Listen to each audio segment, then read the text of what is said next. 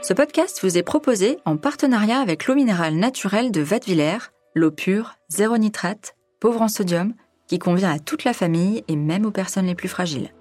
Et n'oubliez pas, pour le bon fonctionnement du corps et de l'esprit, pensez bien à vous hydrater tout au long de la journée. Au petit soin, le podcast de Dr Good qui vous veut du bien. Parce qu'il suffit parfois de petits gestes pour changer son quotidien et se sentir mieux, je vous donne rendez-vous toutes les semaines pour parler de bien-être et de naturalité avec des personnes passionnées et engagées.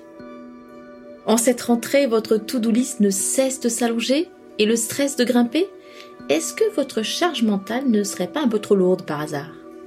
Avec Aurélia Schneider, psychiatre et auteur d'un guide illustré sur la charge mentale des femmes et celle des hommes, nous allons voir pourquoi vous ne serez jamais Shiva, ce dieu indien à plusieurs bras, et surtout comment partager les tâches au sein du foyer. Aurélia Schneider, bonjour. Oui, bonjour Cécile. Alors, euh, aujourd'hui, on va parler de la charge mentale. La charge mentale, est-ce que finalement, c'est un facteur de stress comme un autre? Comment est-ce qu'on peut la définir? Bah, La charge mentale, oui, c'est un facteur de stress euh, comme un autre, exactement. C'est même d'ailleurs un facteur de stress euh, important. c'est le fait de se trouver dans un endroit et de devoir gérer, alors qu'on est dans cet endroit, simultanément des choses qui se passent et dans cet endroit et ailleurs. C'est-à-dire que c'est pas l'histoire de la double journée seulement. On, mélange souvent avec la double journée. C'est plutôt la simultanéité, c'est-à-dire qu'on vit en même temps plusieurs charges qui concernent des sujets différents, euh, distincts, qui n'ont rien à voir les uns avec les autres. Et euh, le problème, c'est d'harmoniser tout ça dans la vie de, tous les jours, puisque euh, on, est de par le fait simplement de travailler, d'avoir une famille, d'avoir des amis, susceptibles d'avoir des, choses qui se passent qui concernent pas du tout l'endroit où on se trouve. Et alors, le fait d'être simultanément sur plusieurs agendas, plusieurs tâches, est-ce que notre cerveau n'est pas fait pour ça? Notre cerveau, il fait les choses les unes après les autres très très vite, mais il les fait pas en même temps. Il marque une petite pause, on s'en rend pas compte, on croit qu'on fait les trucs en même temps, mais en fait c'est pas tout à fait ça. En fait, on, ne peut pas euh, être euh, complètement en même temps en train de gérer plusieurs choses euh, qui se passent au même moment dans des endroits différents. Par exemple, vous êtes dans, au boulot, vous apprenez que votre babysitter ne veut pas aller chercher l'enfant à l'école il va falloir gérer un, un problème à distance. Et ça, c'est fatigant. Ça, c'est épuisant parce que on ne sait pas ce qui va se passer. C'est-à-dire qu'il y, y, y, y a, un moment où on craint, on craint, et, c'est tout à fait logique de le, de le, craindre, de ne pas pouvoir contrôler la situation, puisqu'on n'est pas sur place à la gérer. Oui, c'est ça. Et est-ce que la rentrée, euh, septembre notamment, c'est une période euh, à risque justement? Oui, alors c'est une période à risque moi, j'ai coutume de dire, notamment euh, à mes patients qui ont des enfants euh, d'âge scolaire, euh, disons jusqu'au jusqu'au collège, que la rentrée, elle s'étend jusqu'aux vacances de la Toussaint. Pourquoi? Parce que tous les ans, ça change. Les emplois du temps changent, les activités du soir changent. on a les dates, par exemple, dans les écoles publiques, les écoles primaires publiques. On a euh, des, il y a des propositions qui, se, qui, qui, qui concernent tous les élèves de pouvoir faire des ateliers, des petites choses comme ça après l'école.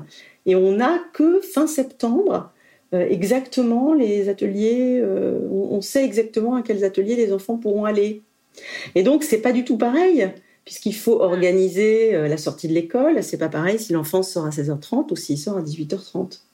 Et il y a plein de choses comme ça qui ne se font, qui ne se mettent en place que fin septembre.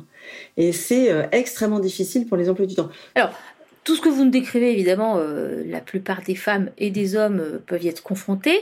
Mais qu'est-ce qui fait Quels sont les signes quand même qui peuvent montrer qu'à un moment donné, on est dans le rouge et qu'on est, on se met en danger quelque part? Il y a un, un signe assez assez clair, c'est la l'hyperréactivité émotionnel. C'est-à-dire quand on se met à s'énerver euh, trop vite euh, pour des raisons euh, qui sont, bon, oui, de bonnes raisons, mais que ça va trop loin. C'est-à-dire que l'énervement est excessif, que pour quelque chose d'un peu dérisoire, on va exploser, et que c'est répété, que ça ne nous ressemble pas. Là, on se dit qu'on est peut-être en train de franchir la limite. De même que la fatigue, la fatigue c'est fréquent, la fatigue, on, est, on peut être tous fatigués pour des tas de raisons. En psychiatrie, la fatigue, c'est, ça concerne tout, ça concerne les anxieux, ça concerne les déprimés, ça concerne plein de personnes. Mais la fatigue, alors que on a été en vacances, qu'on a euh, plutôt euh, bien, bien dormi, euh, que, que ça va, et eh ben cette fatigue-là, cette espèce de lassitude, permanente, elle doit aussi nous alerter, c'est-à-dire que là on est on va trop loin dans le dans le contrôle, dans l'envie de perfection, euh, dans l'envie de tout maîtriser, euh, on, se on, se on se maltraite un peu hein. Et est-ce que c'est un symptôme quand on n'est pas euh, très présent dans l'instant présent, si je puis dire? Moi, par exemple, mes filles me disent souvent Mais je te l'ai déjà dit, tu ne m'écoutes pas. Oui, alors effectivement, euh, vous pouvez avoir une forme de distraction euh, liée à l'encombrement de votre cerveau. C'est-à-dire que si vous avez le cerveau très très encombré par des tas de choses que vous devez faire, vous allez oublier des choses, c'est naturel. Votre cerveau va le classer comme petit dossier par rapport à un gros dossier. C'est que votre cerveau il fait comme une to-do list et il priorise ce qui est plus important. Et si on vous, on vous a dit euh, quelque chose qui, qui, ne vous a pas paru important, euh, à ce moment-là, si vous étiez surchargé, vous n'allez pas le retenir. En effet. Hum. Alors, on va essayer de passer maintenant quand même à des solutions euh, pour alléger cette charge mentale. Quelles sont euh, Parce qu'on dit souvent, bah, il faut lâcher, il faut sortir du contrôle, il faut prendre du recul, mais c'est facile à dire, quoi. Euh, ce qui est intéressant, ce sont les méthodes. Ce sont les méthodes qui vont permettre d'agir sur les sur nos petites manies. Ce qui peut nous, mettre dans le mur, je, dis souvent ça, c'est quand même le perfectionnisme, c'est quand même le fait de de vouloir euh, tolérer, enfin de ne pas tolérer euh, l'imprévu, l'incertitude. Et quand on quand on fonctionne comme ça, dans, le contrôle, dans la maîtrise, quand on a tendance à se comparer aux autres euh, et donc à, perdre un peu son cap à soi, eh bien là, on, on, a du mal à prendre du recul justement. Qu'est-ce que vous pouvez nous donner comme petites, euh, comme petits outils qu'on peut mettre en place dans notre vie quotidienne? Alors par exemple, moi, j'aime beaucoup euh, travailler avec mes patients, mes patientes, euh, ce que j'appelle la décentration dans le temps. C'est-à-dire, c'est une façon de hiérarchiser un des secrets de bien gérer la charge mentale, parce qu'il y a des gens qui la gèrent très très bien la charge mentale, ce sont des gens qui hiérarchisent facilement, c'est-à-dire que ils ont l'idée de la priorité. J'aime bien ce, ce, cette décentration dans le temps, qui est un, une technique issue des thérapies comportementales et cognitives. La petite question à se poser, c'est se dire mais quelle importance dans cinq ans ça aura de ne pas avoir rangé la table du petit déjeuner? C'est-à-dire que vous êtes un peu euh, pressé le matin, euh, eh bien, si vous avez en plus envie de débarrasser, de mettre tout dans le lave-vaisselle, enfin, que tout soit nickel, euh, ça va vous mettre en retard. Même si c'est cinq minutes. Parce que c'est tout le problème, c'est des cinq minutes. Alors, quand on range les produits frais, ça me paraît une évidence, on hiérarchise. Mais alors, les bols, les assiettes, les couteaux, et alors? Quel est le problème? Ok, on va retrouver ça le soir quand on va rentrer. Ce sera moins agréable, c'est sûr. Mais au fond, si c'est soit ça, soit on rate son bus, je pense que rater son bus, c'est un vrai problème parce que ça va vous mettre dans, dans, dans un embarras qui peut perdurer euh, toute la matinée.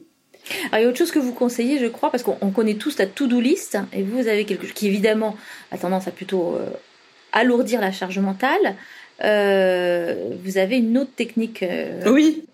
Oui, oui. Alors moi, j'aime bien conseiller à, mes patientes, souvent c'est des femmes, de faire leur did list, c'est-à-dire qu'est-ce que vous avez fait aujourd'hui?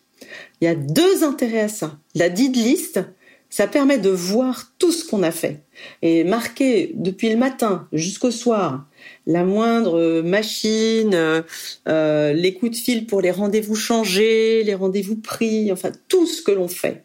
Eh bien, faisons notre did list pour déjà nous féliciter d'avoir fait tout ça, parce que en général, on, ne se félicite jamais, évidemment, on trouve que c'est normal, Et on verra peut-être euh, aussi que se, se, féliciter, ça fait aussi du bien, ça réduit la charge mentale. En tout cas, la dite liste, c'est déjà pour ça. Et la deuxième chose, c'est pour s'apercevoir que quelquefois, dans cette liste, il y a des choses qu'on aurait pu ne pas faire. Il y a des choses, on s'est mis, euh, comme on dit, euh, la rate au courbouillon. Euh, on s'est carrément pressé, on a couru. Et, et, en fait, on aurait pu, on aurait pu différer. En hiérarchisant, en se demandant si finalement l'importance dans cinq ans, ben non, ça n'a pas une grande importance. Si si si on l'avait pas fait, si on l'avait fait plus tard, euh, je sais pas, ça pourrait être euh, apporter quelque chose chez le euh, au pressing ou ça pourrait être une course secondaire. J'ai même envie de dire détendons-nous sur la rentrée scolaire avec les les livres à couvrir, avec du plastique transparent, mais ça c'est c'est toujours une espèce de rush les parents se font un point d'honneur à avoir tout tout, tout, couvert euh, dans la première semaine, mais quand il y a plusieurs enfants, c'est plusieurs soirées que ça prend de, couvrir les livres d'école. Donc euh, on se détend, quoi. Est-ce que il ne faut pas aussi savoir déléguer? Parce que finalement, la charge mentale, c'est quand ça repose trop sur la même personne. Comment on implique son conjoint, comment on implique ses enfants dans des tâches qui nous incombent? Déléguer, ça veut dire vous demander à quelqu'un de faire quelque chose pour vous. La demande, c'est quelque chose de très important. Euh, vous faites bien de poser cette question. Dans les familles, dans les couples, euh, on se demande pas. On croit que ça va surgir tout seul. Eh bien, c'est une erreur. La télépathie n'existe pas. Euh, vous pouvez penser très fort au fait que vous aimeriez bien que votre conjoint ou votre enfant ou peu importe fasse telle ou telle chose si vous ne le demandez pas. Il y a très peu de chances que ça arrive. Sauf dans le cas justement où la famille est bien rodée et où les choses se sont partagées, les tâches sont partagées et l'exécution euh, des tâches est tout à fait euh, naturelle. Mais quand ça repose sur une seule personne, cette personne doit demander de l'aide absolument. Elle doit demander de l'aide sous forme de j'ai besoin que tu fasses ça pour moi. Et c'est pas euh, descends la poubelle ou attention aux injonctions parce que ça va être désagréable. Il faut plutôt se parler bien et dire voilà, moi j'ai besoin que tu fasses ça pour moi. Mais est-ce que euh, l'allègement de la charge mentale, c'est pas que l'autre y pense à votre place? Oui, mais si, si, bien sûr que si, mais si ça n'arrive pas, comment faites-vous? Vous dans un premier temps, vous demandez. Et après, après, ben, la solution, la vraie solution, c'est de partager les tâches. C'est de dire, on a nos tâches dédiées. Après, il y a des tâches en commun qui peuvent être faites plus ou moins par celui ou celle qui est là. Quelquefois, il y en a un qui rentre plus tôt, il y en a, enfin, les emplois du temps bougent, donc il y a des tâches qui, qui doivent être partagées. Mais euh, tout le monde doit être capable dans une maison, les adultes doivent être capables de faire la cuisine. Les, les, les responsables du foyer euh, doivent être les deux capables de faire euh, un, un, plat de pâtes, on va dire. Simplement, pour des choses plus, plus routinières, l'intérêt, moi que je, je vois au partage, c'est que justement, il n'y a plus à demander c'est que justement chacun sait ce qu'il a à peu près à faire et, et que ça corresponde à une, une, quantité à peu près équivalente. Il faut répartir les tâches en fonction de nos de ce qu'on aime bien. Enfin, c'est ça un couple en plus. C'est c'est assez euh, satisfaisant de voir que qu'on est complémentaires. Et alors, vous auriez une, dernière euh, petite euh, conseil à donner pour alléger toujours cette charge mentale? Il faut pas avoir peur de changer. Il faut pas avoir peur de changer. Il faut pas avoir peur de, de lâcher un peu de, de lâcher un peu du lest, c'est-à-dire de, de revoir ses exigences à la baisse, de faire moins de choses, de moins se comparer aux autres, de faire plus de choses selon ce qu'on a envie de faire, laisser un peu ses enfants peut-être euh, tranquilles du côté des activités, limiter les, déplacements, on les accompagne à droite, à gauche. C'est très fatigant, c'est beaucoup de charge mentale ça aussi, de, de penser à tout. Et je crois que euh, n'ayons pas peur de, de modifier nos comportements. Faisons des tests. Moi, si j'ai un conseil à donner, c'est faisons des tests de changement, réduisons un peu la voilure, faisons des tests et voyons si la Terre s'écroule. Et je fais le pari que non seulement la Terre ne va pas s'écrouler, mais qu'en plus, vous allez gagner en sérénité. Allez, à vous de jouer.